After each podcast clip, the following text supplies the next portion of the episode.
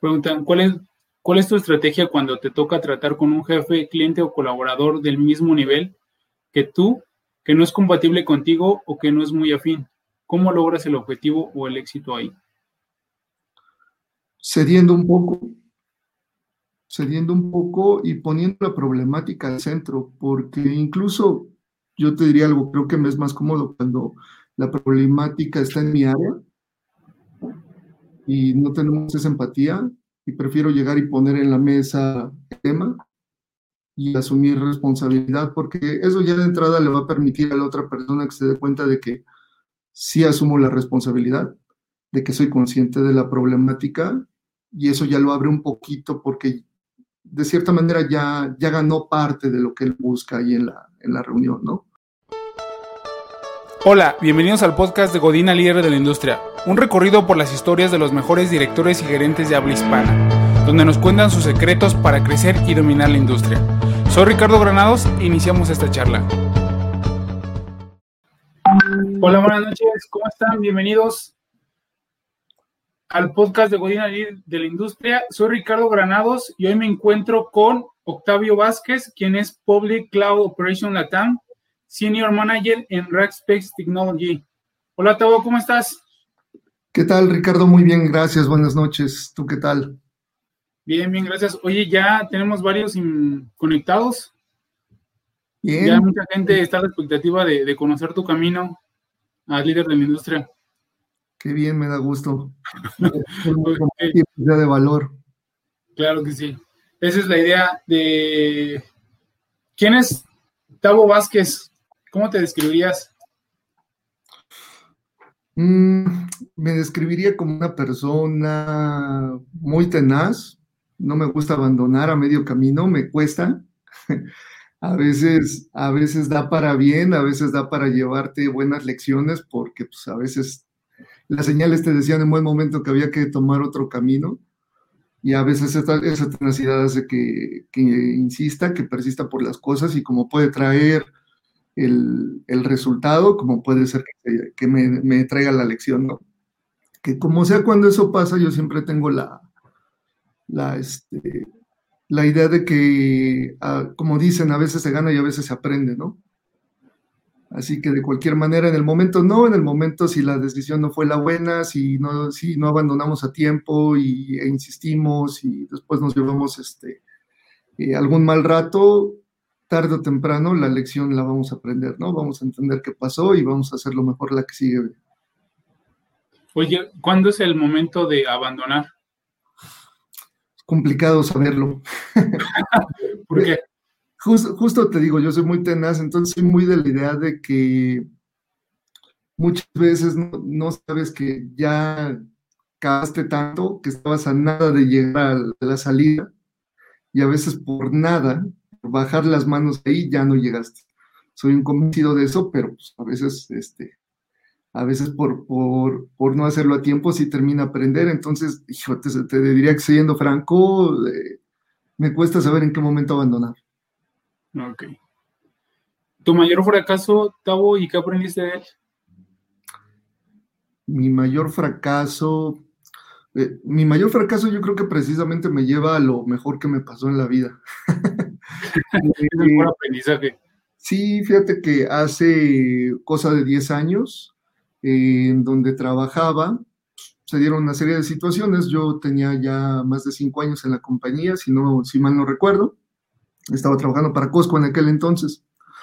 Y Costco fue mi trampolín, sin duda, ¿no? Fue mi primer trabajo en un corporativo, en una empresa este, de talla.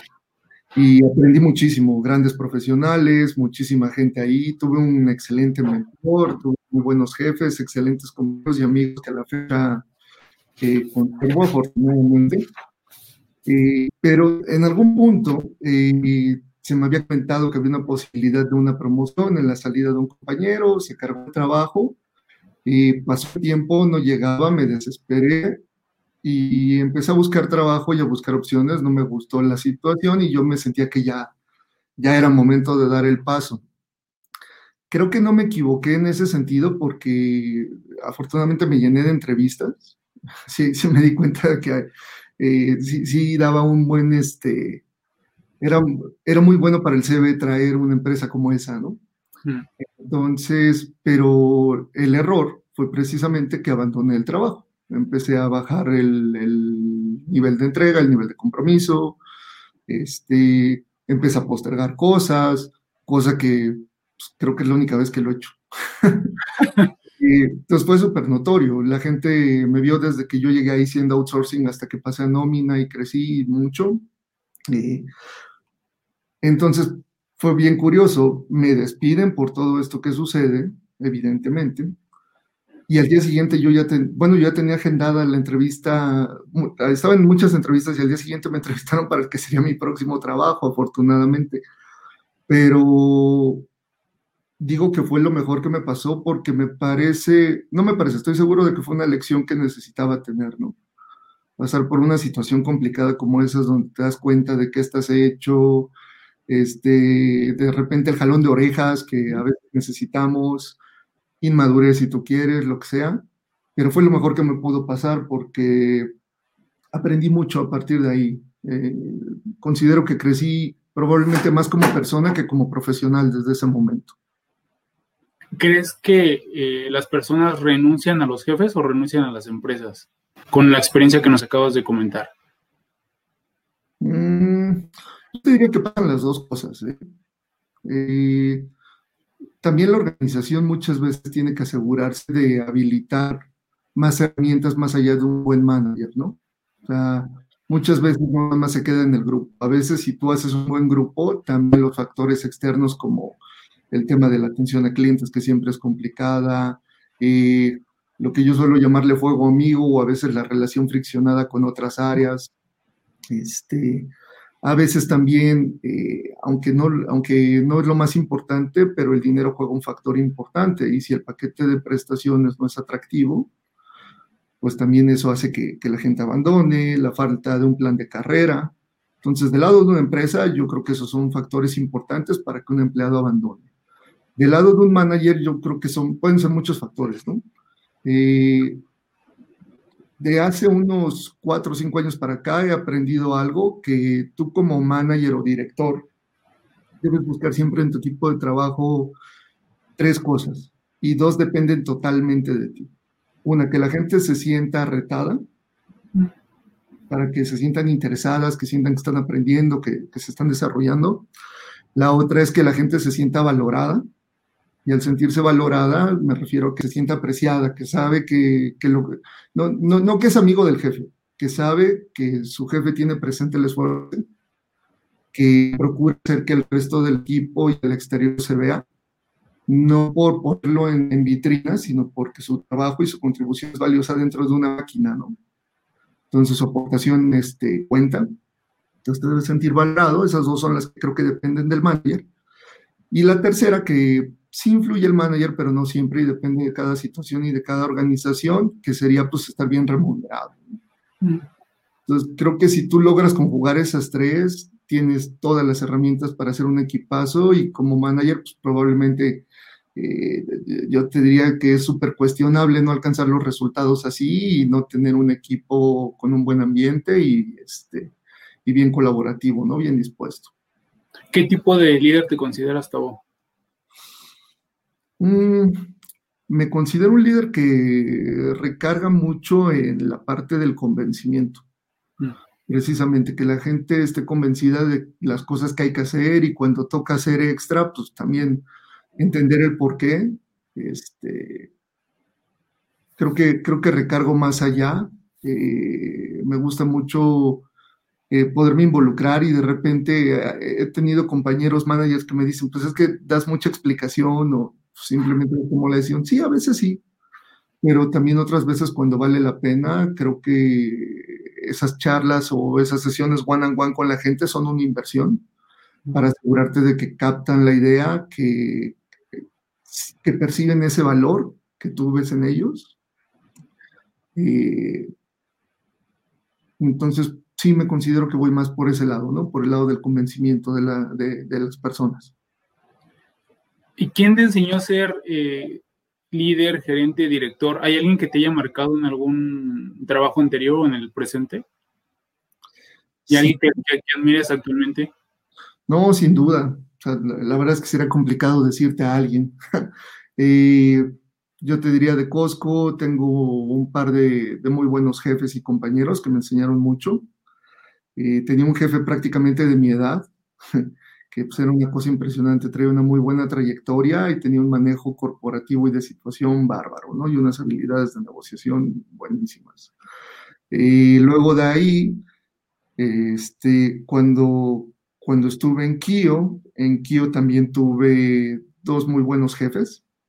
Eh, uno era mi jefe directo y otro era un jefe que le reportaba como comúnmente se dice con línea punteada, como matricial. Era una empresa del grupo Kio y este señor era el CEO de esa empresa, que era parte del yo lo atendía como su proveedor de operación. O sea, era una empresa, pero yo era como su proveedor y nos traía todas las tablas, ¿no? Tenía años de experiencia, fue presidente aquí en México para Microsoft, luego se fue a Miami, se fue a Rusia, pues con él aprendí, era como clases de maestría prácticamente, ¿no? Estar con él en las reuniones. Eh, ¿Y algo que te haya marcado tanto la, el jefe de Costco como el que acabas de mencionar? ¿Un tip que te haya dado un consejo o algo que recuerdes de una situación difícil que le haya resuelto? Sí, eh, el mejor consejo que me haya dado mi jefe de Costco fue, me acuerdo que me decía, a veces no es tan malo esperar. yo, soy muy desesperado, soy muy acelerado, me gustan las cosas rápido. Y lo veía, ¿no? O sea, eh, me decía eso, me decía, a veces no es tan malo esperar y a veces no es tan malo ceder y me enseñó muchas veces cómo a veces se, se gana más dejando, dejándose perder, ¿no? Cediendo algunas cosas, concediendo, y después es más lo que ganas, es más lo que recoges. Recuerdo mucho eso. Ok. Y, el acabas de mencionar, otro gerente que también te ha dejado un consejo y que hayas admirado, que te ha dejado algo. Sí, fíjate que el, director general de Atalite creo que es una persona que me, marcó definitivamente en lo profesional, en lo personal, haber tenido la oportunidad de trabajar cerca de él fue este, una grandísima oportunidad, yo consideraría quizá incluso de vida, ¿no? Y yo llegué a la empresa, era una empresa pequeña, éramos, no recuerdo exactamente, creo que treinta y tantos empleados, teníamos, yo tenía en mi equipo cuatro personas. Cuando salgo dos años y medio después, o tres más o menos, éramos 120 personas y pues la mitad del headcount ya era mi equipo fue hacer 40 contrataciones, no tengo idea. Eh, y este señor pues sabía de atracción de, de, talento, desarrollo de talento, finanzas, tenía visión de negocio, entendía tecnología no al nivel de bits y bytes, pero entendía la tecnología perfecto. Pues igual, ¿no? Otra vez entrabas a la reunión de dirección con él y aprendías un montón de cosas, porque era increíble cómo pasaba de los temas de recursos humanos a finanzas y regresaba oferta y veía venta. wow, ¿de qué no sabe? Entonces con él aprendí muchísimo y me dio mucho, sobre todo la visión de negocio, ¿no? Creo que eso, eso me ayudó mucho a ampliar, a, a, llegar a tener un panorama más estratégico, era algo que siempre me demandaba, ¿no? Y creo que lo hacía también para retar. No, estás muy táctico, vete más estratégico, súbete más y tienes que verlo más big entonces, y, lo hacía bien, ¿eh? lo, lo, conseguía. Oye, ¿qué responsabilidad tiene ser manager? ¿Qué responsabilidad tiene ser manager? Ah, pues lo primero que, que yo digo, a, través del tiempo he, comprendido es, creo que eres el facilitador del equipo. Y hoy día, por ejemplo, con este tema del confinamiento, tenemos meses en mi trabajo actual trabajando desde casa eh, creo que además en las áreas de TI estamos súper acostumbrados a trabajar así. No, este, no, no debería ser sorpresa, sin embargo los resultados son menos. Y, creo que tiene que ver con el hecho de que a mí desde hace tiempo eh, el tema del trabajo remoto se me da. Eh, ya, ya, que voy con esto y, que tiene que ver con la pregunta, al ser tu facilitador, si tú, te, si tú eres más bien un manager de los que están tan involucrados que pide estatus y pregunta y está todo encima, pues ni te da tiempo a ti de tu chamba y dejas a los demás que hagan la suya, ¿no? Le agradezco mucho a los colaboradores que he tenido que me han dicho, dame chance, ¿no? Porque me han enseñado, he aprendido con ellos a también dar espacio. Y ahora, pues yo soy muy de, incluso se lo llego a decir a mis equipos, este, si te quieres ir a trabajar desde Oaxaca, si te quieres ir de viaje y trabajar desde otro país, si yo no tengo ningún problema, yo no necesito que estén aquí en la oficina de 8 a 5, porque además este trabajo es de 7 por 24, a veces nos llaman ahorita y ahorita nos metemos o el domingo a las 2 de la mañana o el, la fiesta familiar o, y tienes que trabajar. Entonces, tiene mucho más valía estar disponible para cuando realmente agrega valor que tratar de cumplir un horario a fuerza donde aquí veo y qué estás haciendo y no veas Facebook. Y creo que eso ya pasó, entonces creo que precisamente la responsabilidad de ser ese habilitador, ese facilitador para lo que necesiten. ¿Qué quieres? ¿Trabajo remoto? Tómalo. Eh, ¿Qué quieres? Unos ratos de break, ¿lo quieres mover el horario? ¿Quieres facilitar esas cosas, no? Ok. Para la gente que está conectada. Si tienen preguntas para Tavo, al final de la charla, con gusto, ¿nos ayudas, Tavo, a contestarlas? Seguro, con gusto. ¿Tu mayor miedo, Tavo? Te va a parecer una tontería. Como cinco fáciles y ya pasamos dos. Que te quedan como tres. ¿Tu mayor miedo? Las arañas. las arañas. no, hablando en serio, fíjate que en últimos, en últimos años me he hecho muy consciente del tema de, la edad, ¿no? Tengo, tengo una familia afortunadamente o desafortunadamente muy longeva. Este, sí, últimamente pienso mucho en los siguientes años, ¿no? Que viene, cómo, cómo vamos acercarnos así ese camino sé que mucha gente dirá, estás muy joven, estás muy lejos. Sí, pero si no hacemos ahorita, este, no sabemos cómo va a ser mañana. Creo que últimamente hecho muy consciente de esa parte y pues hasta cierto punto me da miedo, pero pues nos estamos ocupando de eso. ¿Para ti qué es el éxito? Para mí éxito es algo súper subjetivo. Eh, a veces la gente te puede ver siendo eh, recibiendo promociones en el trabajo, cambiando de empleo, con mejor sueldo. A veces lo vemos en las cosas materiales como un carro de lujo, una casa más grande, en una muy buena zona, unas vacaciones. Eh, sin embargo, yo pienso que el éxito, al igual que la felicidad, son cosas subjetivas, son eh, temporales, no es algo, algo fijo y creo que lo más importante es disfrutar el camino, aprender a disfrutar lo que hay en el camino. Creo que ese es el éxito. Si en lo que haces día a día te sientes con las de levantarte a hacerlo, si cada que tienes una reunión con cliente o algún colaborador, tienes las ganas de ir a la plática, porque es una plática complicada, sabes que vas a aprender y que él va a aprender y vas con esas ganas, creo que eso es éxito. Eh, lo que pasa es que solemos confundirlo con otras cosas, o al menos en mi opinión. Este, y creo que el éxito es eso, es sentirte motivado todos los días, ¿no? Sentir las ganas de hacer lo que tienes que hacer. Exacto, sí, sí, sí, concuerdo contigo. Yo también tengo varias definiciones de éxito y nada que tiene que ver con lo material, sino vive el presente, pero crea un futuro, ¿no? Claro. Y disfrutar lo que estás haciendo eh, y sentirse orgulloso de lo que haces, ¿no? Eso creo que, y, eso nadie te lo quita y es parte del camino, porque luego hay gente que llega a la meta, llega a la meta y se siente vacío, ¿no? Dice, oye, llegaste a la meta 20, 30 años y esos no los disfrutaste, ya tienes la meta y, y ahora qué vas a hacer. Te das vuelta hacia atrás y dices, oye, creo que, creo que el, éxito lo tendré que haber vivido desde el primer día. Probablemente también ha pasado, ¿no? A mí me ha tocado, yo he tenido esos periodos donde dices, creo que ya llegué, pero ya dónde llegué y qué sigue. y, es que no, este, pues no, no, era esa necesariamente la meta, ¿no? Y entonces cuando te das cuenta que pues, el proceso es lo que es esto, ¿no? Oye, ahorita que estábamos hablando, retomamos el, el tema del equipo. ¿Tú qué te gusta ver en una persona en una entrevista de trabajo? Cuando me entrevista, cuando entrevisto. Cuando tú entrevistas. Cuando yo entrevisto. Sí. Y pues justo esta semana entrevisté Eh, y encontré muchas cualidades que me gusta ver en una persona, ¿no? Eh, yo soy un convencido de que una buena actitud hace toda la diferencia. Eh, sé que probablemente tiene sesgo porque yo ahí he fundamentado mucho este, mi carrera.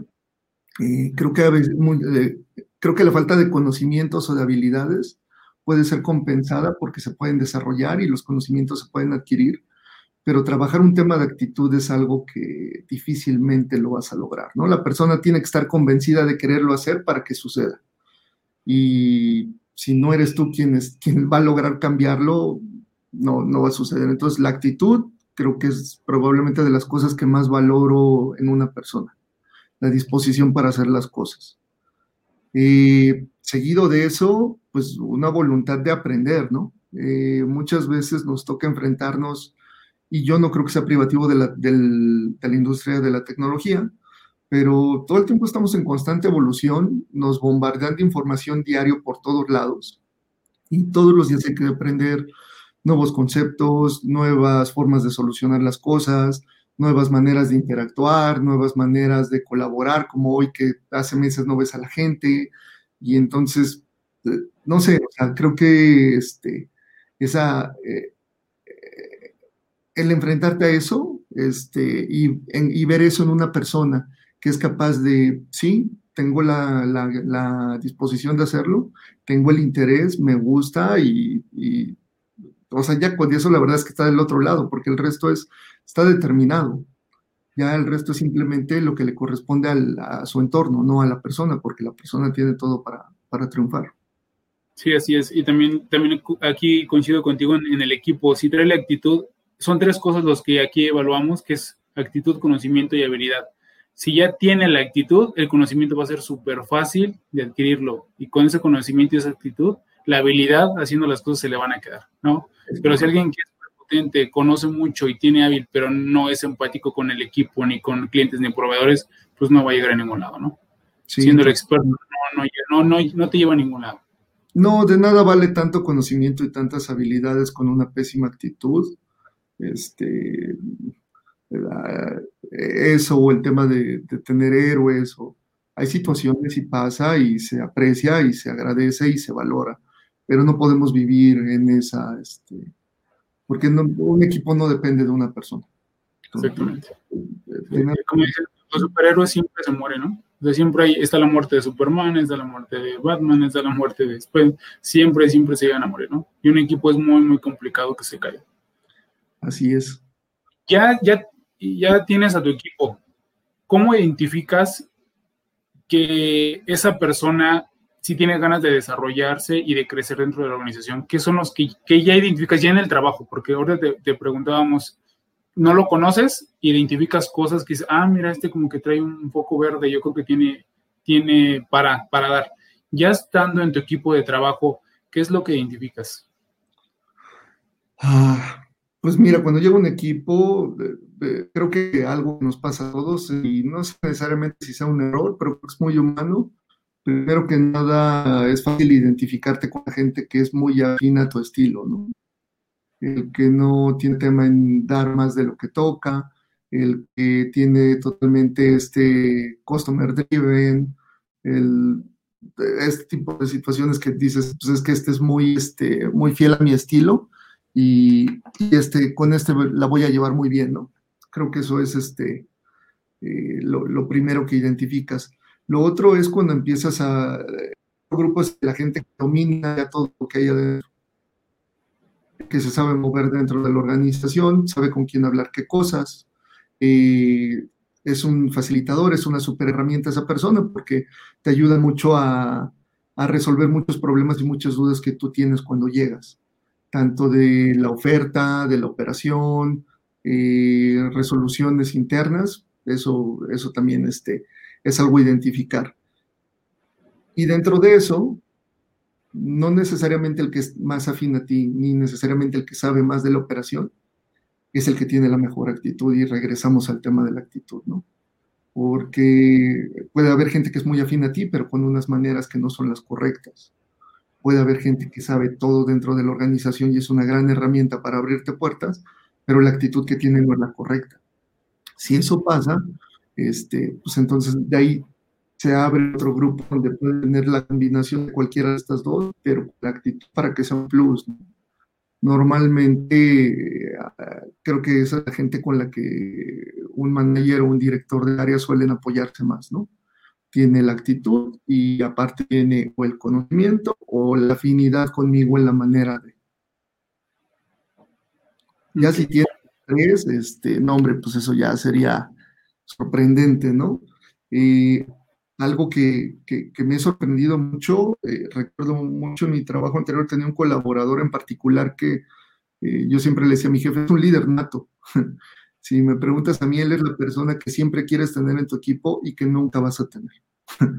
Porque me acuerdo de esta persona, era alguien que tú le pedías algo, lo entendía y entraba y hablaba con un grupo de personas que no conocía, pero tenía un imán, una facilidad y rápido ya tenía todos colaborando con él. Era una persona además que determinaba precisamente los problemas y sin siquiera haber tenido mucha interacción, porque me acuerdo que mis primeros meses de la organización me empecé a colaborar con él, le encargué algo y lo veía, ¿no? Andaba en lo suyo y pasaba, y de repente venía y me decía, oye, tenemos un problema, ¿qué pasó? Este, el problema es este, te lo explicaba, y decía, veo estas tres opciones. ¿Tú ves otra o qué hacemos? Entonces, llegaba con el problema identificado, llegaba con soluciones propuestas y además identificaba que te tocaba tomar la decisión. Porque otras veces no venía, porque él ya había hecho todo este proceso, pero ya lo había resuelto porque sabía que estaba en su, en su campo de acción. O ya sabía que le ibas a decir. Eso no te lo vuelves a encontrar. No, no creo que me vuelva no sé, no sé si sea bueno o sea malo que digas su nombre, porque si se lo van a querer robar de la, de la organización donde se encuentra, o sea, sea bueno porque sería, sería bueno invitarlo aquí porque nos estás hablando maravillas de él. no lo sé, este, no, no, no quisiera este, eh, meter, meter temas ahí, pero este, pues, digo, ¿qué más da? Se, se llama Irving, fue un colaborador mío muy bueno. Ah, ok, pues esperemos que Irving aquí también nos cuente su versión. Yo creo que le lo podemos aprender muchísimo, muchísimo. Oye, un tema un poquito, es una de las preguntas también eh, fáciles o difíciles, como la quieras ver. El tema de darle las gracias a un colaborador. ¿Qué aspectos consideras para decirle, oye, creo que ya es momento de... Hijo, ese es el trabajo que siempre digo que es el que menos me gusta hacer de manager, ¿no? Este, y esperaría que a nadie, ¿no? no espero que nadie lo disfrute. Ah, la razón nos genera estrés y una carga administrativa a toda la organización que pues, es innecesaria, ¿no? ¿no? No tendría que suceder. Y creo que eso está reservado solamente para ocasiones en las que no hay manera de, de sostener lo que está sucediendo, ¿no? Eh, no me encanta, no me gusta, no me gusta ese, este, llegar a esa parte, pero cuando sucede creo que tienes que considerar eh, varias cosas. Eh, lo primero es, si hay posibilidad, si no es algo súper crítico, tendrías que considerar el poder este, recuperar a la persona, ¿no? Creo que lo primero es que lo, lo veas como un reto para ti, y que digas, bueno, ¿cómo lo recupero? ¿Cómo hago que funcione? ¿No? Incluso cuando me ha tocado eh, colaborar con alguien de mi equipo que me dice, oye, ya no puedo con fulanito y tenemos que darle las gracias, primero se los pongo como reto. A ver, ¿por qué? ¿Qué pasó? Sale. El challenge es para ti primero. Vas a hacer que funcione en los siguientes tres meses, seis meses, dependiendo de los ciclos de evaluación de la organización o lo que permita la operación. Eh, si eso no es posible, pues creo que lo que sigue es considerar los factores, este, cuando afortunadamente creo que me ha tocado tomar las decisiones de despido de manera fácil porque ha sido o por temas de administrativos con documentación, que pues no hay mucho que hacer. Otro que para mí creo que es el fundamental, que tiene que ver con la, la confianza. Eh, yo siempre le digo a, la gente en mi equipo, oye, el error humano existe, también se vale que me digas, la verdad se me olvidó, también se vale que me digas, uy, este, la verdad es que no me dieron ganas y como sí quería y no, y entonces y falló, y, pero dímelo y vamos y, decimos la verdad y si hay que asumir responsabilidad, la tomamos y no pasa nada. siempre Mejor llegar y decir, sí, sabes qué pasó esto, lección aprendida y estamos tomando estas medidas para que no vuelva a pasar, siempre es mejor. Pero si no lo haces así, y, me ha pasado que preguntas, oye, nos están comentando esto el cliente, pasó esta situación, ¿tú sabes algo? Y me dicen, no, no, no, nada que ver. Y después resulta que, que sí pasó, que sí nos equivocamos, que, y no lo dijimos, pues nos metemos un problema con el cliente, porque podemos ir poniendo una postura bien firme, decirle lo contrario, y entonces el impacto ya no nada más es al interior de la organización con los colaboradores, sino hasta a nivel de negocio. Entonces, cuando pasan ese tipo de cosas, creo que ahí no hay marcha atrás. Incluso cuando me han tocado esos temas eh, de confianza, pues más bien hasta he procurado tomar acción lo más pronto posible. Y la razón por la que lo hago así es porque, y se lo he explicado a mis equipos, vienen más actividades, vienen eh, temas críticos para la organización y del éxito de eso, de una ejecución exitosa que tengamos, depende pues, el trabajo que tenemos todos y mucha gente más dentro de la organización que depende de que hagamos un trabajo este, el trabajo de la manera correcta, que entreguemos el resultado esperado. Si dentro del equipo vamos a tener gente que ya no genera confianza, que ya no tenemos el respaldo, que ya no sabemos si cuando le preguntamos nos va a decir, eh, ya no tenemos la certidumbre de sus respuestas, eh, pues mi compromiso es mayor con el resto del equipo que con esa persona y pues toca tomar decisión, ¿no? Ahorita que hablas de la confianza, Tavo, ¿qué valores te definen a ti y cómo llevas esos valores a tu equipo? Eh, primero que nada, la responsabilidad, que creo que tiene embedida la tenacidad, que fue parte de con lo que empezamos la plática.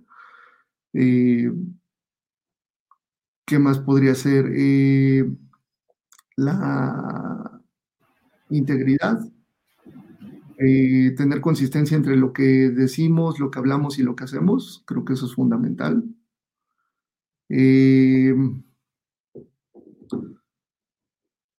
La, ¿cómo decirlo? Pues creo que de, mi trabajo anterior probablemente la resiliencia eh, era lo que vendíamos y de cierta manera lo tomé como un poco, un poco como valor, ¿no? Eh, también nosotros tenemos que aprender a ser resilientes, reponernos de situaciones complicadas, eh, saber sobrellevar crisis, eh, recuperarnos de caídas. Al final es algo que todos como humanos aprendemos a hacer, pero creo que el hecho de haberlo prácticamente vendido en mi trabajo anterior también me ayudó a aplicarlo en mi vida, ¿no? Entonces pensaría que lo, lo, lo tomé como parte de mis valores. ¿Y cómo desarrollas a tu equipo de trabajo? ¿Con más responsabilidad, con más cocheo, con más... Eh, ¿cómo, haces que, tu equipo se, fortalezca y se nutra? Pues eh, creo que depende de muchas cosas. Cuando hay presupuesto, creo que a todo el mundo le encanta el tema de la capacitación, ¿no? Hacer el plan de capacitación siempre es este, eh, un plus, pero esa es la chamba que pues, prácticamente no es del manager, porque nada más es un tema de escritorio, de hacer el plan, el budget y negociaciones y, un calendario, ¿no? Creo que esa es la parte sencilla. La parte más complicada es la de transmitir lo, que esperas de la gente, ¿no? Creo que esa sería la parte más difícil. Eh, a mí me gusta mucho tener sesiones uno a uno con la gente. De hecho, es algo que ya es súper común en las organizaciones. Y me gusta conforme es posible, ahorita en estos tiempos no lo es, pero eh, suelo ser el manager que sale a comer con la gente, eh, que organiza de repente este, un happy hour, un, nos vamos temprano hoy, estamos on call por si algo pasa, nos llevamos las computadoras y estamos atentos, estamos al pendiente. Este, entonces me gusta mucho ese, generar ese, ese tipo de ambiente. Eh, en cada organización es diferente, dadas las políticas o la naturaleza de la organización, y también en cada momento de equipo es distinto. Hay algunos equipos donde desde que llega a ser la fiesta, hay otros donde vas construyendo esto y poco a poco se va haciendo ese ambiente. Y cuando vas percibiendo que la gente tiene la confianza de venir y decirte las cosas, o que hay quien te dice, oye, gracias por respaldarme en esta situación, o creo que ya vas llegando a ese punto donde ya podemos ahora sí empezar a hacer esa fiesta, ¿no? ¿Y por qué traer a alguien de fuera y no alguien de tu equipo? Ah, mira, eh, esto es algo que, que, aprendí precisamente recientemente. Debes mantener un equilibrio. Y la gente de adentro, como te dije, tiene que sentirse valorada y tiene que saber que hay oportunidades y que esas oportunidades que hay, ellos también son candidatos a tomarlas, ¿no? Por otro lado, es importante que también traigas gente de fuera, porque la gente de fuera te permite dentro de la organización no tener esa cierta miopía y perderte de qué es lo que está pasando en la industria. Y si nos cegamos a nuestro, a nuestro al crecimiento orgánico, nuestro universo, estamos dejando de ver lo que tienen los profesionistas ahora. Te voy a dar un ejemplo. La persona que entrevisté esta semana eh, es para el programa de interns. Eh, proceso de titulación, super nivel de inglés, ya cuenta con dos certificaciones importantísimas de industria, está preparando las dos siguientes certificaciones. Es una persona que llega a la organización y tiene un conocimiento vasto. Probablemente no tiene la experiencia en la ejecución, pero con el conocimiento que tiene y con el empuje que trae, y eso hace algunos años no encontrabas becarios así, ¿no? No, no encontrabas un talento como ese.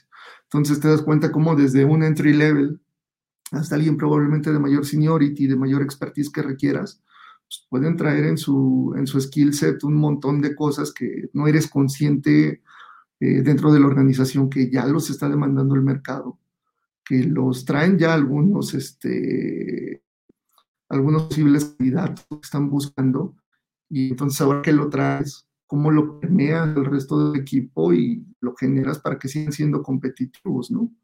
Entonces, ¿por qué alguien de afuera y no alguien de adentro? Creo que pudiera tener que ver con expertise.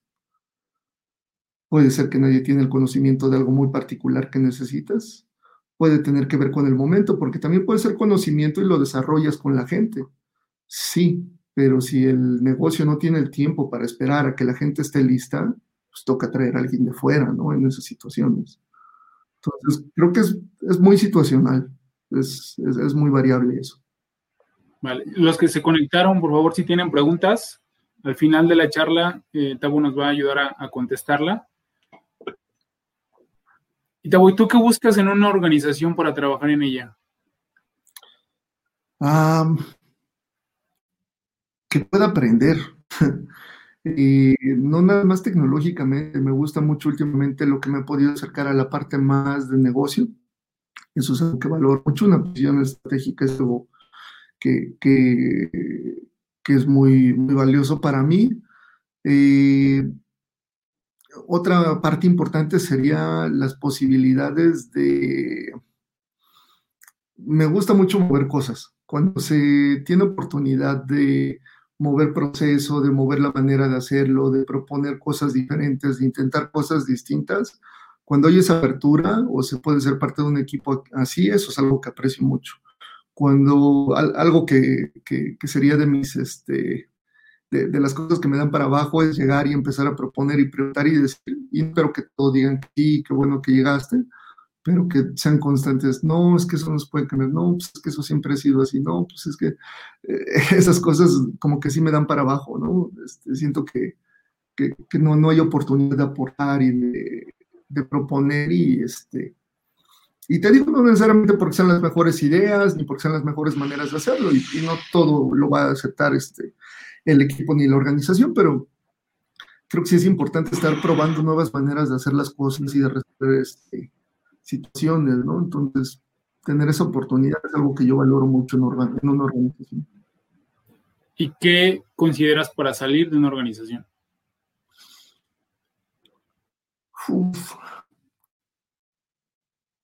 Creo que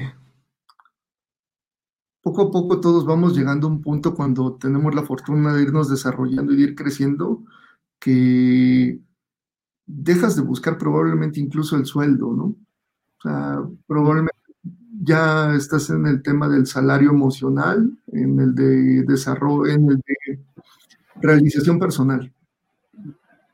Entonces, creo que son etapas. Eh, en mi caso, probablemente ahorita ya estoy más en esa parte de realización personal y de oportunidad, ya muy. Pues es que me tienen menos para seguir trabajando, pero creo que sería muy de, de, ese lado, de realización personal y de desarrollo en la parte estratégica. Ese sería en este momento mi, mis principales factores a, a, considerar para dejar una organización. Pero antes, pues desde luego que todo el mundo fuimos buscando más dinero, un mejor puesto, este, y eso es natural, ¿no? O sea, de, de, por ciertas maneras, yo siempre, aun cuando haya tenido oportunidad de trabajar con alguien en donde me parece que para lo que hago el sueldo está bien, siempre le digo, no te confundas, igual voy a querer más. Estoy bien, pero todos siempre van a querer más. ¿Cómo fue tu primera vez como manager y ya estabas preparado? ¿Y cuánto tiempo te llevó a esa posición? Uy, no, no, no, no, no sé si haya alguien que ya está preparado para ser manager. no fue mi caso definitivamente. ¿Cuánto me llevó? Pues me llevó bastantito, o sea, ya trabajando ya había estado pues, a cargo, como a muchos se nos da la oportunidad de estar a cargo de proyectos con proveedores, y entonces a cargo de un proyecto, pues prácticamente estás administrando muchos recursos. Eh, estar a cargo de equipos chicos, de tres personas, de cinco personas, este, pero aprendiendo, ¿no? Y después dándote cuenta de, ¿por qué dije esto? ¿No? Es absurdo lo que decía o lo que pensaba. Te vas desarrollando y cuando se me da la oportunidad, eh, se me da la oportunidad en una organización donde yo creo que ahí un buen porcentaje tiene que ver con el trabajo pesado, ¿no? Trabajar mucho, hacer mucho. Eh, lo cual es muy bueno porque entras a un ritmo alto de exigencia y si logras alcanzarlo y luego mantenerte ahí, pues, prácticamente ya estabas del otro lado. Pero me acuerdo que en aquel entonces, eh, eh, mi entonces jefe, cuando me promueve, me dice, me muestra el, el, los resultados de la evaluación de habilidades gerenciales que aplicaron en aquel momento y me dice, eh, tienes estas fortalezas y tienes estas debilidades. No te preocupes, todo el mundo estamos igual en la medida que tú hagas, que, destaquen las fortalezas, vas a opacar esto mientras lo vas desarrollando. Y trabajemos en un plan de desarrollo para que veamos cómo te llevamos a que no puedes saber todo ni ser el mejor en todo, pero que las lleves a un nivel arriba del promedio y que dejen de ser una debilidad para ti, que puedas manejarlo también, ¿no?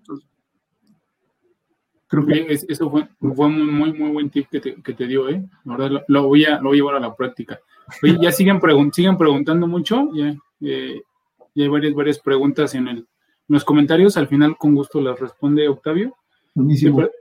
Eh, ¿Cómo llevas la relación con los managers de tu mismo nivel jerárquico? ¿Cómo es y cómo logras los objetivos con ellos? Pues toca de todo. Eh, me ha tocado colaborar con gente, peers míos de otras áreas con las que hago una sinergia muy buena. Eh, sobre todo es, creo que ahí en ese sentido, como no estamos hablando de, un colaborador tuyo, de, de, de parte de tu equipo de trabajo, creo que ahí sí tiene mucho que ver con el que sean afines, ¿no? Que sean este, de mismo estilo. Creo que ahí eh, eso es lo que, lo que pesa. Entonces, si te encuentras con alguien que es muy similar a ti en ese sentido, este, muy sencillo. Cuando me toca encontrarme con gente de otras áreas con quien no lo llevo bien, eh, yo tengo esta idea, ¿no?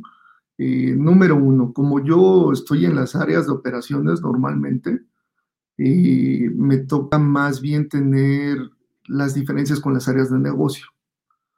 Entonces, a través del tiempo he aprendido que número uno, nada mejor que el negocio sea tu sponsor porque si tú das un buen servicio a negocio, aunque no la lleves bien con la gente del negocio, digamos en lo personal, o haya mucha fricción que es natural por la operación, hay que buscar la manera de apalancar esa relación y esas oportunidades para ellos mismos, me, ha tocado que ellos mismos van y dicen, Octavio necesita gente. Eh, Octavio, y no tengo que yo a pedirlo, si yo y lo es más difícil, pero si tengo un negocio como sponsor, porque viene el negocio a pedirlo, no le van a decir que es el negocio, ¿no? Entonces, creo que ha sido una parte este, que, me ha servido mucho cuando me toca colaborar con gente con la que no.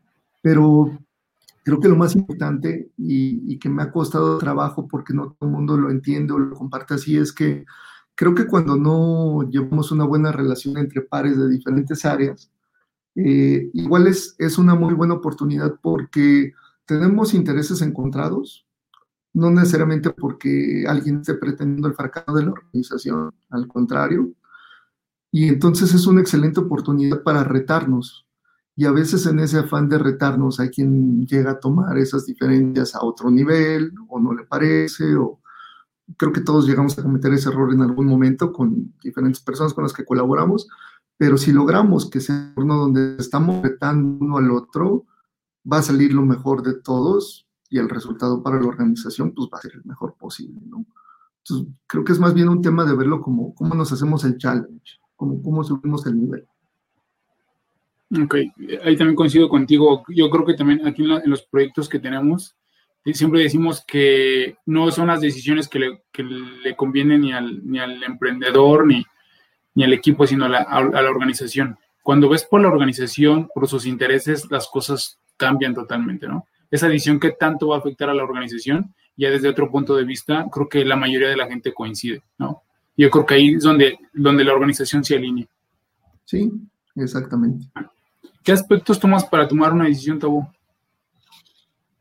Mm, pues depende, está un poquito abierta esa pregunta, ¿la puedes cerrar un poquito más?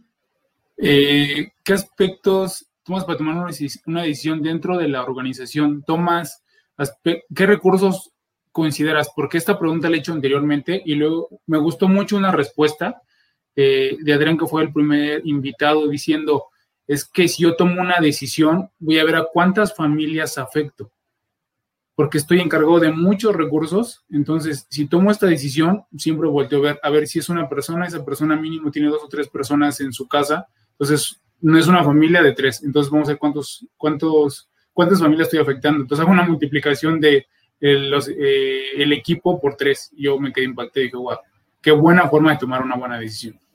Claro, no, está buenísima. Yo pensaría que más bien depende de cada situación, ¿no? Eh, por ejemplo, si fuera orientado al impacto sobre la vida de las personas, eh, precisamente como lo que te decía de los despidos, ¿no?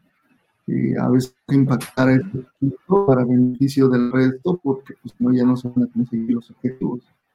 Y entonces probablemente sí que generando un impacto negativo, pero convencido de que el impacto positivo va a ser mayor, ¿no? Afectar a la mayoría de las personas en buena forma, entonces es una visión interesante, creo que depende de la situación. Yo creo que yo, yo lo inclinaría más probablemente más que, pensar en cómo vamos a impactar a la gente, eh, pues primero que nada pensaría en el, el driver de negocio, ¿no? Que sea el correcto. Al final hay un resultado que se tiene que entregar y o que tenemos que cumplir sí o sí. Lo cierto es que ahora tenemos que tomar factores como eso, como líderes. Eh, un líder antes entregaba el resultado eh, no importa cómo, a lo mejor como lo hizo Hitler, estaba el resultado y la gente era feliz. Las maneras no eran las correctas. Hoy un líder como él no funciona en estos tiempos. Por más efectivo que se hacen resultados, tienes que cuidar la parte humana, tienes que cuidar la parte incluso aspiracional de la gente, tienes que cuidar muchos factores. Entonces, yo te diría que tomar una decisión yo, yo me iría por más factores, ¿no? No nada más el humano, pero no perdería de vista el resultado, porque al final sí está ahí. Quizá no le pondría la mayor ponderación, pero sí estaría dentro de, mi, de, mis factores a evaluar. Ahorita que hablamos de, ese resultado, precisamente era la siguiente pregunta. ¿Cómo desde tu área, desde dentro de la organización, ayudas a las ventas? Porque sabemos que si no hay ventas, pues las organizaciones no existen. ¿Cómo tú ayudas? Pues fíjate que es curioso, hoy día eh, eh, en la empresa para la que trabajo, en Rackspace, eh, la naturaleza de los servicios que vendemos, y esto es parte de, la evolución en lo general de la economía, ¿no? Ya es el famoso as a service, el pay as you go, eh, ya no hay contratos, la gente ya no quiere firmar un contrato de cinco años con un SLA de 99.9% y cinco años planos de servicio, ¿no? ¿Qué pasa si en el año 2 cambian el, al CIO y ya no quiere esa tecnología, quiere otra? ¿Y ahora qué hace con el contrato? Eh, entonces ahora prácticamente en esto de los servicios de nube, eh, la empresa está hoy aquí y mañana te dice, ¿sabes qué? No estoy contento con el servicio, me voy y el negocio ya perdió. Y se van así de un proveedor a otro. Entonces es, vives al filo todos los días, ¿no? Eh, yo te diría que nuestra, probablemente desde operaciones, la contribución al área comercial tiene que ver con eh, mitigar este, este abandono, este attrition de los clientes. Eh, tiene que ver con garantizar un buen servicio al cliente que perciba el valor, porque si eso pasa, el cliente se va a ver probablemente en cuanto tenga oportunidad de crecer los servicios y de contratar más y que requiera más infraestructura y te lo va a contratar porque está, está contento con el servicio. Entonces eso es una parte más como de crecimiento de cuenta, este, pero creo que, creo que sería eso. Ok, oye, con tanta información, trabajo, ¿cómo mantienes el enfoque al resultado? Considerando todos los aspectos humanos del equipo, la organización, los recursos, ¿tú cómo mantienes el enfoque para llegar a ese resultado? ¿Cómo no te distraes? ¿Cómo dices no a lo que te distrae? La realidad es que yo, te diría que en mi caso sacrificando mucho tiempo a veces personal, ¿no? Porque precisamente como líder te ves retado allá no nada más el resultado y cuidar muchos otros aspectos. Y entonces toca el tener la charla con la gente, el acercarse con el cliente a escuchar, el ser más empático en otras situaciones. Eh, como alguna dijo un jefe, en contra de lo que tú crees que es correcto, porque no necesariamente tu realidad es la de todos este, entonces, creo que eh, serían esas dos principales. El tiempo que hay que invertir, eh, es una realidad, pasa mucho. Y otro, el ser consciente de que tenemos que tener la flexibilidad para, pese a que no estoy convencido, que no comparto la razón o la decisión, eh, hacerlo, hacerlo y de verdad decir, bueno, no me encanta, no me agrada, pero convencido porque vamos para allá y a partir de aquí a mí podrá no gustarme, pero para eso estamos y nos comprometemos, ¿no? hacer el switch. ¿Crees que la amistad eh, existe en el trabajo? Sí, desde luego. ¿La recomiendas? Ah, es complicado. Fíjate que curiosamente mi primer despido fue un amigo mío. eh, al final somos humanos, no, no, no lo podemos, este, no lo podemos separar. Eh, lo recomiendo, pues si lo sabes manejar, sí. Eh, ha habido gente en mis equipos a quien yo mismo les he dicho, no te acerques tanto, a veces pisas terrenos donde ya te comprometiste mucho y no puedes resolverle a la gente. Sin embargo, es difícil encontrar esa línea que, pues, te diría apenas alcanza a ver, pero creo que ni siquiera se ve. Más bien vas a tientas en donde, ok, hasta aquí puedo darte un consejo, apoyarte, escucharte, pero si me voy más para allá, probablemente ya entra un terreno donde yo no te, aunque quiera, yo no te podría resolver. Y podría ser, eh, tener un impacto muy negativo porque entonces podrías pensar que, que ya quedé corto o que no, no me involucré tanto o que no te resolví. O, entonces, la parte personal y la parte de amistad es algo este, delicado, ¿no? Creo que siempre que lo sepas separar, eh, está bien, pero, pero, creo que es un tema muy delicado. Quizás si fuera un tema de lo recomendarías o no, quizá, quizá te diría no, pero es algo que hay que saber gestionar y con lo que hay que saber este, convivir, ¿no? Ok. Oye, dicen que los líderes son lectores, tus tres libros favoritos y ¿por qué no los recomiendas? ¿Qué aprendiste de ellos? Bueno, a mí me gustó mucho Cien años de soledad. Y lo he leído al menos tres veces y pienso que es un libro de esos que tienes que leer varias veces en tu vida, ¿no? Cada que lo vuelves a leer en una diferente etapa, lo entiendes diferente. Ese entorno que hay en ese libro, esas, eh, pues no sé si decir pasajes, pero esas andanzas de, los personajes las, las, entiendes de manera diferente conforme vas creciendo y vuelves a leer ese libro, se me hace súper interesante, ¿no? Y otro libro que me haya gustado mucho, este lo recuerdo mucho de, cuando estaba en la secundaria, Tom Sawyer. Ese fue un libro que, disfruté mucho, de hecho este, estoy por empezar a leerlo otra vez, hace mucho que lo, que lo, que lo leí y me gustó mucho, me identificaba mucho, me gustaba mucho ese, ese tema de espíritu aventurero, este, de soñador, de, eh, a, veces yo en el exterior no lo muestro tanto, pero creo que tengo mucho de eso adentro. Este, entonces ese a mí se me hace un, un libro súper interesante, ¿no?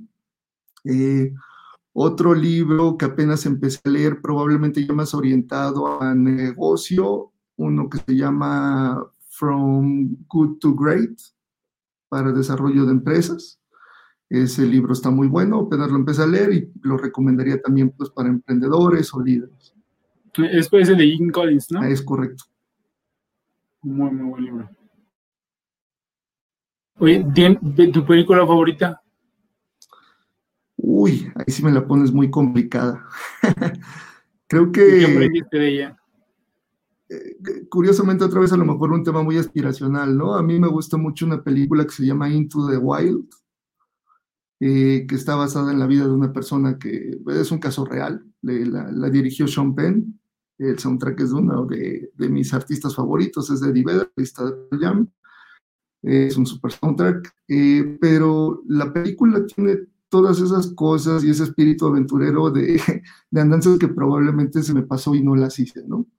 Eh, además de que fue súper osado el personaje. alguna vez alguien me dijo, tú sueles hacer a veces juicios muy duros y muy críticos y el personaje los hace, ¿no? Y probablemente esa es la razón por la que, por la que tienes empatía con el personaje. Entonces, creo que esta película pudiera ser. ¿Tienes un podcast que estás escuchando actualmente que nos recomiendes? Aparte de este de Guardian Líder de la Industria. Claro. claro. Eh, empecé a escuchar el... Eh,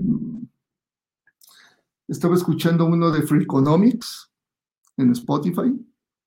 Así se llama, Free Economics. Está muy bueno. Y el de Michelle Obama es muy reciente. Ese apenas lo empecé a escuchar.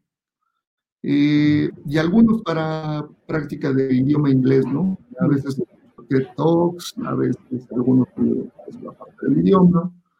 Básicamente esos. El de Michelle es la segunda vez que lo recomiendo, entonces después de escuchar este capítulo en Spotify se pueden ir a, escuchar el de, Michelle Obama. Claro, empieza desde luego entrevistando a su esposa. Pero sí es muy bueno. ¿Cómo te mantienes al día con las nuevas tecnologías y las formas de trabajo? Pues te digo, todo el tiempo nos reta esto. Me ha tocado desde enfrentarme a tecnologías viejas que siguen vigentes y que yo simplemente no conocía, no necesariamente son nuevas, pero son nuevas para mí, o como ahora que tengo poco más de un año acá en Rackspace y que ha sido todo un viaje en términos de tecnología, porque este es mi primer trabajo que me acerca a lo que le llaman la nube pública. La nube de AWS, de Amazon y de Azure de Microsoft. es una tecnología diferente, sí te reta, aunque tengas años de experiencia en el, en el ramo. Este, se administra distinto, se consume distinto, se cobra distinto, el modelo de negocio es diferente. O sea, eh, entonces, afortunadamente el trabajo me, permite mantenerme al día y además de que en los últimos meses empecé a colaborar entre familiares y amigos emprendiendo un par de ideas.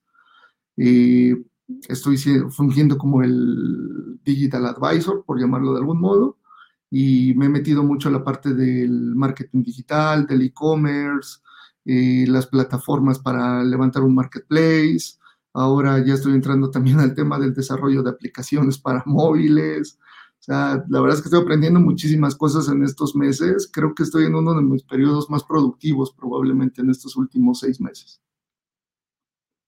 Sí, creo que algunos hicieron improductivos y otros están aprovechando la oportunidad, ¿no? Del, tiempo libre de transporte y de, y de la hora del cafecito y todo. Y algunos creo que la verdad se, están aprovechando y se han, se han hecho muy, muy productivos. Sí. ¿Cómo compaginas Perdón, sí, dime, dime adelante. No, este, fíjate que es este, es, es curioso, ¿no? Eh, la, yo, yo lo vi de esta manera.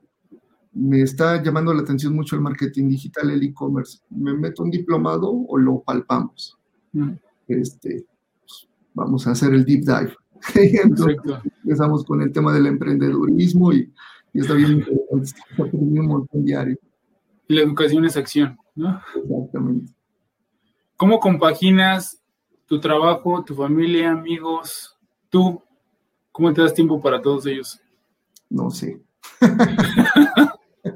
Eh, pues mira, ahorita me lo ha facilitado un poquito también incluso el hecho de estar emprendiendo entre familia y amigos, ¿no?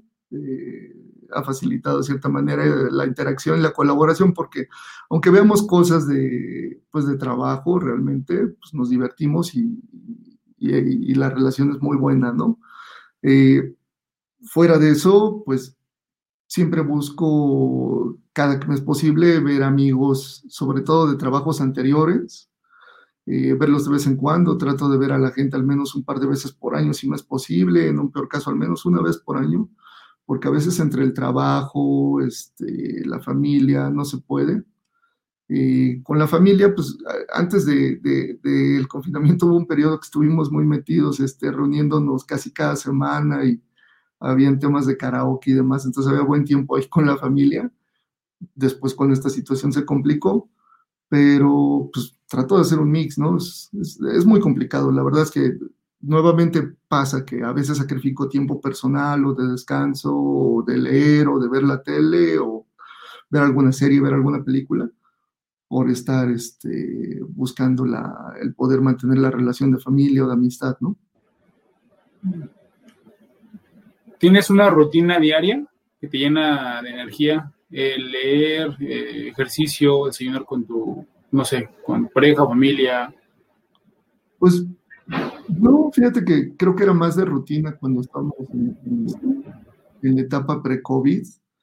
Eh, sin embargo, eh, algo que a lo que le di este mayor, mayor me, me discipliné más fue con el tema del ejercicio.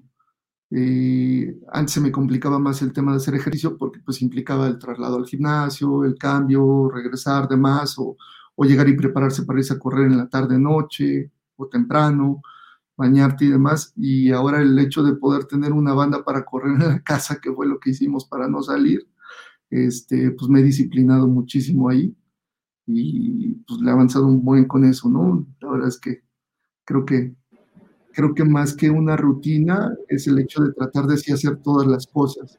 Y a veces por el mismo tema de estar emprendiendo y con el trabajo y aparte querer hacer ejercicio y leer y demás.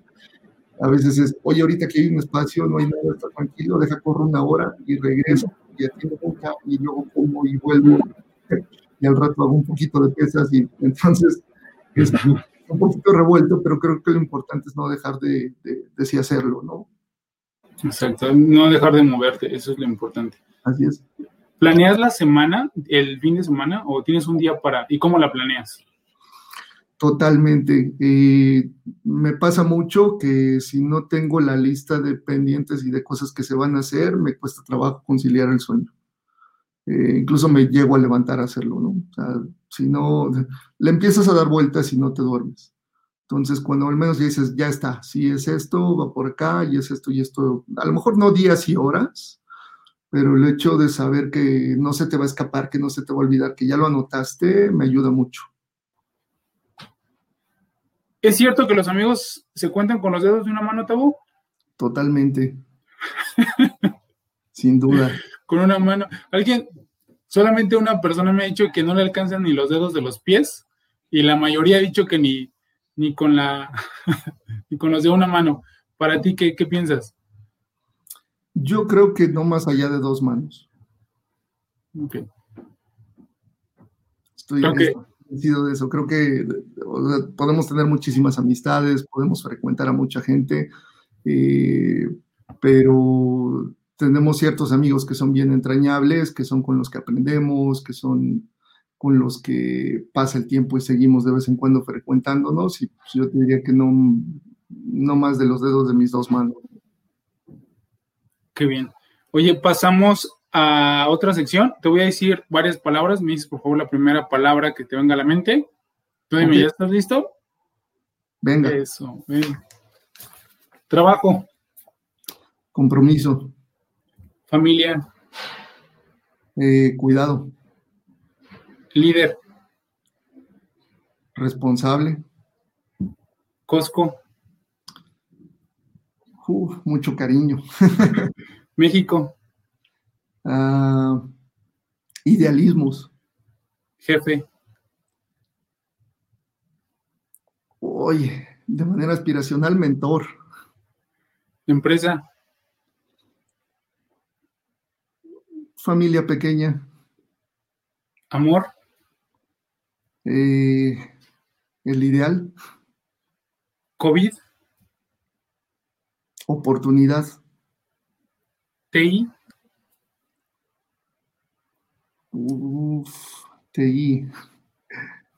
Mi vida, probablemente. Muy bien. Equipo. Equipo. aprendizaje.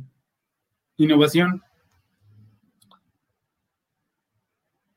Diferenciador. What the Hell Shop. am,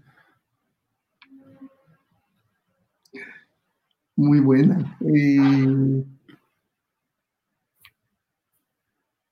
reto. Amistad. Amistad. mm, tesoro. Empleado. Empleado. Contribución. Futuro. Posibilidad. Rackspace Technology. mm, líder. Líder de cloud. Inspiración.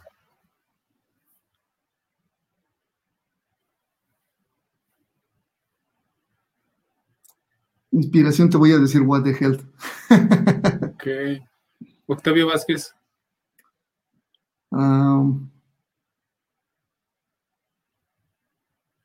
Integridad. Wow. Muy buenas, muy buenas respuestas. Si tienen eh, preguntas, por favor, en los comentarios, ya estamos por leerlas. La última pregunta de la charla de mi parte, ¿qué consejo le darías a esos jóvenes que van saliendo de la Universidad Tabo o de la gente que acaba de entrar en una organización o la que ya lleva de, este, un tiempo y quiere escalar a ser gerente, bueno, jefe, este, gerente, director, presidente de las organizaciones? ¿Qué consejos les darías? Pues dependiendo del state, si ya hay muchos años es complicado, pero siempre digo, no te desesperes. Es un día a la vez, es tema de constancia. Eh, como te digo, como soy un convencido de que a veces ya estabas a punto y por bajar los brazos no llegaste y faltaba nada, creo que sería eso.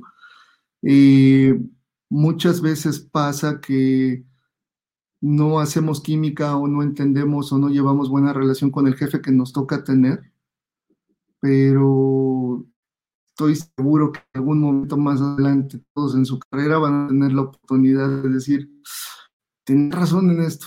Mira, siempre me cayó mal, no, no me gustaba, no me agradó, pero tenía razón en esto, ¿no? Entonces creo que abrirse a la oportunidad de aprender de lo que la gente te dijo y hasta de las malas situaciones que tuviste con ellos, estar muy atento a eso, ¿no? A darte cuenta de esos aprendizajes. Otro sería, creo que últimamente se dice mucho, sobre todo en redes como LinkedIn, pero buscar un buen mentor. Eh, más, que, más que un buen empleo, un buen sueldo, que sé que muchas veces pues tiene que ser el, factor mayor de decisión, pero si encuentras un buen mentor, ahí agárrate y quédate hasta que sientas que ya lo que te resta por aprender quizá ya es marginal, ¿no? Aprovecha al máximo. Ok, qué buenos, qué buenos consejos, Tobo. Pasamos con las preguntas. Eh, bueno, comenta Enrique Corona, buena experiencia. A veces el aprendizaje viene de una situación que pareciera no ser tan fortuita. Sigui Jaramillo, saludos, gran invitado. Enrique Corona, el confinamiento es un reto para el tema de la motivación del equipo. Enrique Corona también.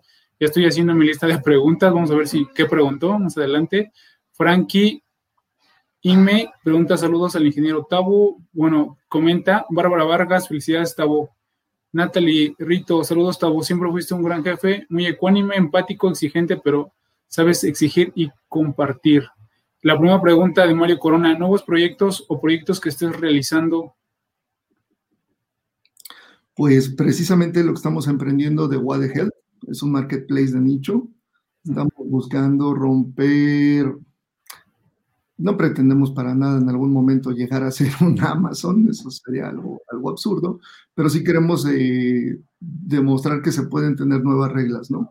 Hoy todos los marketplaces tienen un modelo de negocio ya probado con ciertos costos mensuales, suscripciones, eh, no tienen prácticamente eh, colaboración o contacto con los anunciantes. Estamos tratando de hacerlo diferente partiendo del punto de que es de nicho las organizaciones grandes que tienen estos marketplaces enormes hoy no tienen el alcance para llegar a, tocar a la persona, a hablar con ella y vender su oferta. Y pues es lo que queremos hacer acá, ¿no? Eh, hacerlo de nicho, hacerlo especializado, al punto que llegue el día que digamos, este es el marketplace de salud y bienestar, esta es la comunidad de salud y bienestar. Anúnciate en todos, pero este es el lugar, ¿no? Si eres de esta industria. El otro tiene que ver, te decía, con un, eh, eh, un emprendimiento más del lado de tecnología o superclavado en tecnología, que es el desarrollo de una aplicación móvil, que de hecho estamos por registrar la patente, no, no, no quiero platicar mucho de ese. Y el otro es un software que quizá parte de la gente que pudiera estar todavía en línea eh, le tocó ver conmigo. Eh, como manager me encontré con la necesidad de tener una herramienta para llevar un tracking del desarrollo de la gente en cuanto a hard y soft skills. Recuerdo que hubieron varias personas que me decían, oye, se ve muy bien, está muy bien representado gráficamente y te va mostrando la brecha que tiene la persona respecto al puesto o cuando excede. Entonces, lo estoy llevando a software, lo estoy llevando a un software as a service. Este, esos serían los dos proyectos que traigo ahorita. De una vez eh, veo una pregunta más adelante eh, que nos puedes platicar de qué se trata What the Health Shop. Eh, pues justo lo que les decía, es un marketplace de nicho. ¿Es solamente para productos saludables? Exacto. De hecho, pues espero que pronto te subas. Sí, sí, que creo que ya, ya me, también ya me investigaste, creo que estamos en el mismo, en el mismo rumbo de ayudar, de ayudar a la gente. Y entonces dije, bueno, pues igual se puede el comercio una vez.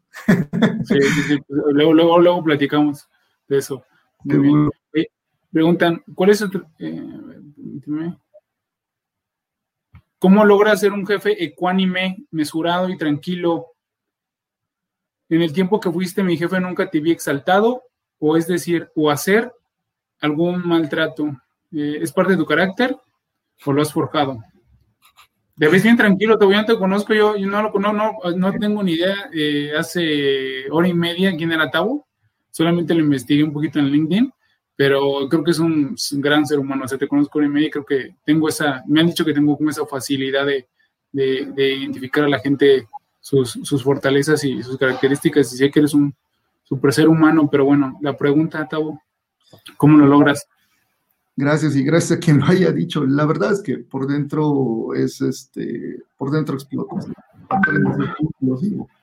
Eh, yo soy de carácter complicado, siendo, siendo francos, eh, pero he aprendido mucho, eh, sobre todo me ha tocado incluso que colaboradores me confrontan en frente del equipo, tienen actitudes y procuro no entrar ahí, ¿no?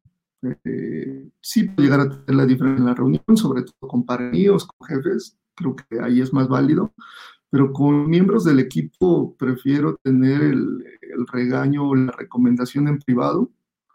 Eh, no, sé realmente si, si, soy tan ecuánime, probablemente es eso, ¿no? Que he desarrollado quizá esa habilidad de ser más implosivo. Ok, sí, fue Natalie H. Rito. Sí, yo creo que eh, lo, lo, hemos mencionado en algunas otras charlas. Siempre el equipo, cuando hay una situación difícil, luego, luego volvemos a ver al líder, ¿no? Si el líder está preocupado, dices, ay, algo va a pasar. Si el líder, aunque se esté quemando por dentro, lo vemos fuerte, dices, no, todo está bien, ¿no? Y eso lo pasa en, nuestro, en nuestra familia, volvemos a ver al papá, en el jefe, y volvemos a ver al presidente. Si el presidente se ve bien, si el jefe, el líder, el gobernador, el presidente de la organización se ve bien, decimos, no, creo que todo, aunque él se esté quemando por dentro, creo que es el, también es uno de los trabajos difíciles que tiene un líder que, que llevar a cabo, ¿no?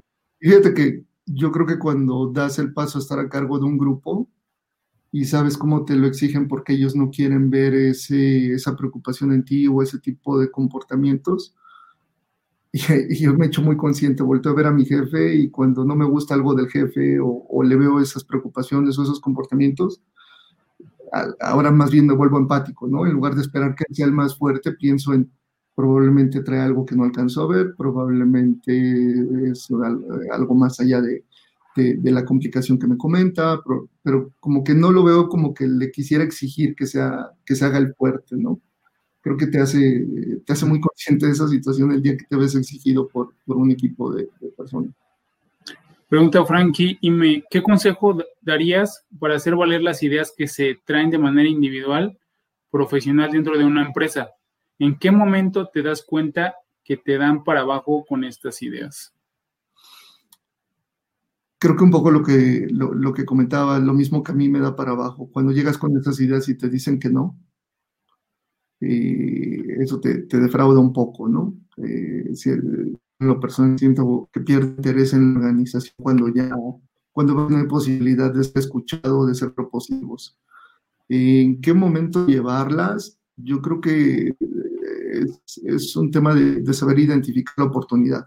Muchas veces tienes una muy buena propuesta, a veces ya fue rechazada, incluso no más de una vez, no, no, no una vez, no dos o más, pero hay veces que llega la situación en la que la organización se encuentra en ese momento y vuelves y les dices, oigan, demos la oportunidad, ¿se acuerdan qué? ¿Qué les parece así? Y entonces ahí muchas veces se abre una oportunidad de que tu, propuesta camine o de que realmente alguien la, escuche y valore y entonces quizá no como tal, pero se encuentra un punto y se empieza a construir sobre eso, ¿no?